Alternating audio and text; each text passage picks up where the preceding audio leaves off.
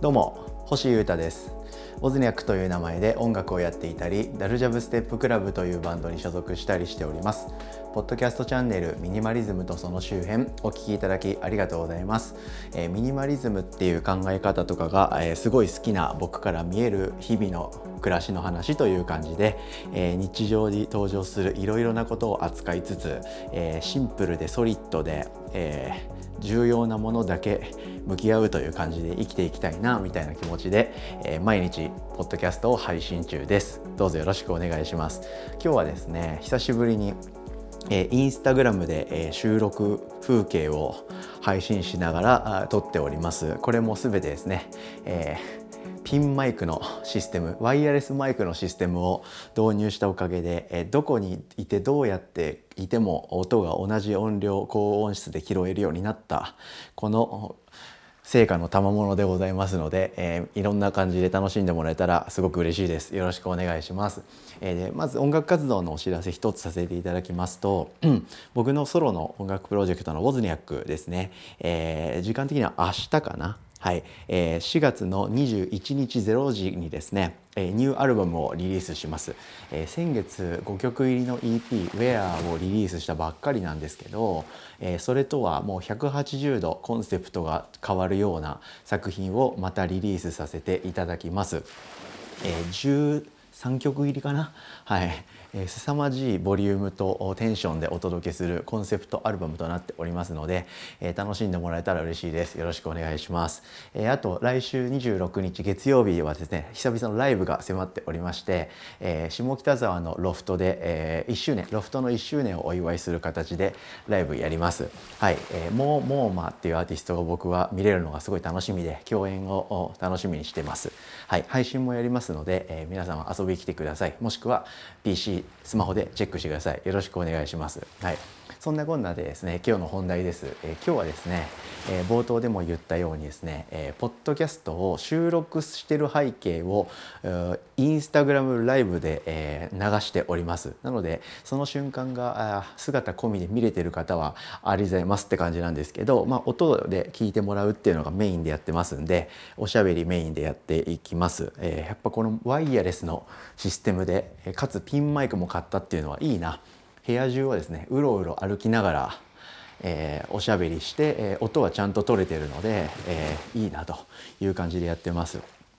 えー、今日はですね、えー、ミニマリズムとその周辺の一つの集大成というか一つ大きい結果が出てこれから楽しみだみたいな、えー、ご報告発表をさせていただきたいと思っております実はですね僕ですね、え、今年度2021年度っていうのかな、え、今月4月からの、えー、年度始まりの1年間でですね高校で、えー、先生をやることになりました。これ実話です、はい、僕高校でですね、えー、とある授業を高校生に向かって教えることになっちまいまして、えー、はい、しかも私立私立の高校ですね、はい、に、えー、今月、まあ、来週か。あ今週だ今週だ、えー、今週の金曜日からですね。えー、毎週1回以上1回は少なくともその学校に行きまして、えー、授業を教えるということになりました。やばいですよね。もう意味わかんないですよね。はい。ミュージシャンとして、えー、10年以上やってきてここに来てどういう展開みたいな話が僕のとこに舞い込みまして非常に興奮しております。はい、もうよくわかんない展開の連続で今になっているので、えー、面白いな人生はという感じなんですけど、はい、とにかく僕はですね、えー、高校の先生になります今月から。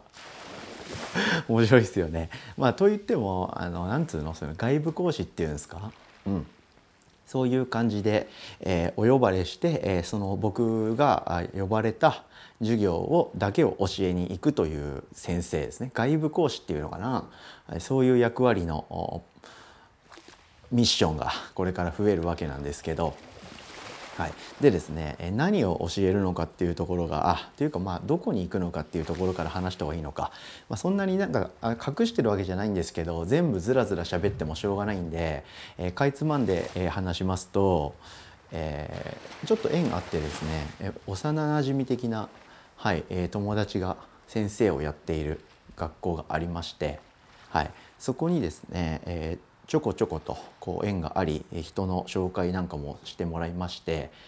ちょっと交流がありました。はい、その上で去年の9月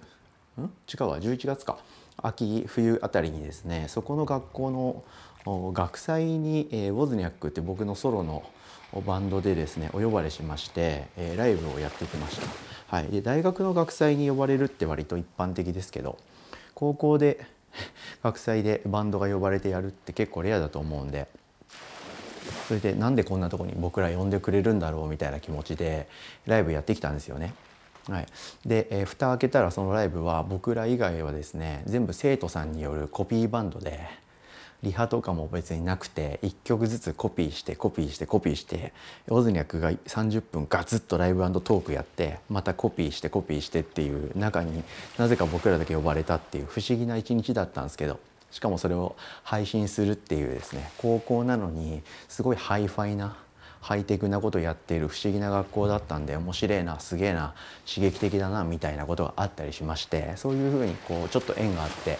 えー、いろんなことをやらせてもらってやらせて関わらせていただき始めた学校だったんですけどこの度ですね先生をやってくれということでなんじゃそりゃということであ人生面白いなということで僕でやればよければ是非ということで、えー、オファー、えー即決させていただきまして、え今月から授業ということで、え始まります。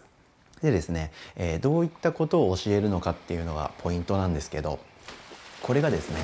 え今僕がこうやって、え生配信したりとかポッドキャストを収録しているっていうことと非常に密接に関係があることをやることになりましてですね。なんと、えー、簡単に言うと YouTube 上でラジオ番組をやるっていうこれの全部ですね、はい、企画から運営から収録から編集から配信発表発信までこれら全てをこう実際生徒さんと一緒に考えながらやっていくということの先生をやるということです。はい、はい、それがまメディア？メディア研究ゼミみたいないわゆるメディアの授業みたいなことかな？そういうことをやるみたいなんですよ僕は。やばいっすよね面白いですよね人生って。はい、なのでで、えー、その先生方からですね、えー、いろいろこう打ち合わせなんかをさせてもらったりとか事前にいろんな話させてもらったんですけど、えー、僕はポッドキャストは毎日、えー、更新してまして1日10分とか、えー、15分ぐらいですかね、はい。えー、アップして Spotify とかいろんなとこで聞けるようになってるんですけどそれとはまた別で週1回ですね YouTube で、えー、姿が見える生配信トーク番組みたいなのもやってるんですよね。ボブスレーラジオっていうんですけど。で、えー、その立て付けみたいなものを授業的に展開してもらえたらすごいいいんだ。ベストなんだと いうことを言っていただきまして、えー、なんというか嬉しいというか困惑しているというこういうような状態でおります。はい。なので、えー、僕の YouTube チャンネルはですね登録者数は全然、まあ、いっぱいいるんですけどいわゆる収益化できるレベルとか何千人何万人っていうとこは全然届いてない超アングラチャンネルでやってるんですね。はい、で僕はミュージシャンというか音楽家としてのチャンネルとして立ち上げてはいるものの、えー、ミュージックビデオとかいわゆるライブ映像みたいなミュージシャン前としたコンテンツは全然アップしてなくてえー、基本的にはほぼほぼ8割方多くの動画アップされてるものはですねそのボブスレラジオっていうトーク番組、はい、で構成されちゃってるよくわかんない活動スタイルの YouTube を展開してるミュージシャンになっちゃってるんですよね。はい、なんですけどそれがですね、えー、社会的に見初められちゃったっていうか見てる人は見てるっていうことを証明してしまいました。なので、えー、僕は今月からですね、えー、僕が1年間、えー、すごく試行錯誤して、えああでもないこうでもない試して失敗し続けて、えー、なんとかね面白おかしい場所にしてきた、えこの YouTube ラジオのトーク番組「ボブスレラジオ」っていうので、えなんと新しいビジネスというかね新しい表現としてそれを若い人とに教えたりして、え授業として展開させていくということを始めることになりました。面白いですよね。そんなことがね未来に起こるなんて分かってないですよ本当そんなことになるなんて本当夢にも思ってないしそうなったらいいななんて思ってなかったっていうかそれが高校生に教える授業になるなんてそんな発想僕にはないので、はい、まさかすぎる展開ですね。うん、それをきっかけに例えばグッズが売れるようになるとか、えー、ラジオのオファーがかかるとか、えー、トークで誰かの番組に呼ばれるとかはい。えー、チャンネル登録者数が増えて、えー、収益化ができるようになるとか、はい、いわゆる YouTube で何かやっていった先に見える世界っていうのは予想できてたんですけどそういうのとは全く違う角度から 突然ポンってきたので、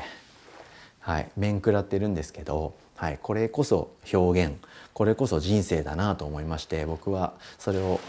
不安というかね、まあ、全く先が見えないのでどういうことになるかにワクワクそわそわしてるんですけどやってみようかなって思ってます。はい、でですね、えそれもこれも全て、え毎日ちょっとずつ全身僕の中でですけどねあくまで、はい、僕の中で少しずつ、えー、研ぎ澄ませてちょっとでも良くしようっていうことで、えー、前進を続けてきた、えー、一つの成果が出たんじゃないかなと思っております。ちょっと堅苦しい話するんですけど。